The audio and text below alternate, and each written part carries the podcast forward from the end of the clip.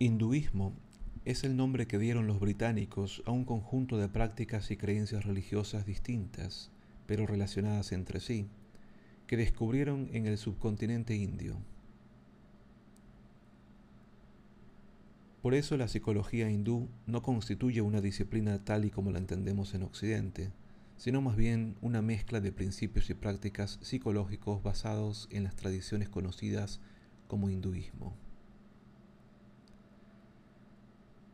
Varios textos antiguos conforman el fundamento del hinduismo, los Vedas, los Upanishads y los Puranas. Entre los textos más recientes se cuenta el Mahabharata del siglo II a.C.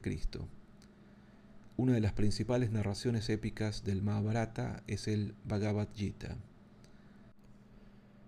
En aras de la simplicidad se mencionan aquí unos principios de esos textos, pero de ninguna manera se transmite la riqueza del pensamiento hindú sobre la mente, el yo y las relaciones.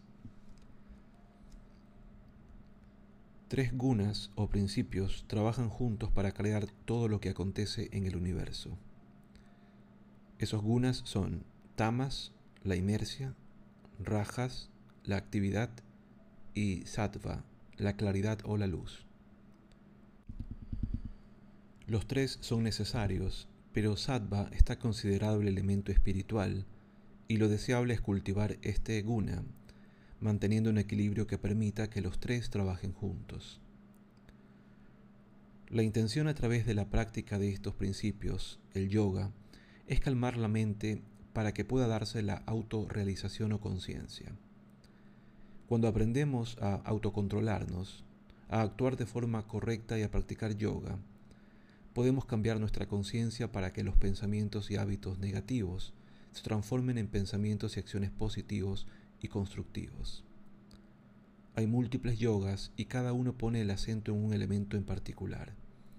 La acción, el canto sagrado, la devoción o el conocimiento. En términos occidentales, estas prácticas están destinadas al crecimiento psicológico, que según el hinduismo se da a lo largo de cuatro etapas vitales. Estudiante, cabeza de familia, habitante del bosque y renunciante. Cada etapa incluye sus propias lecciones y la persona debe aprenderla en su camino hacia la realización personal. Lo habitual es que la persona busque un gurú que la guíe, la instruya y sobre todo la acompañe en su desarrollo personal.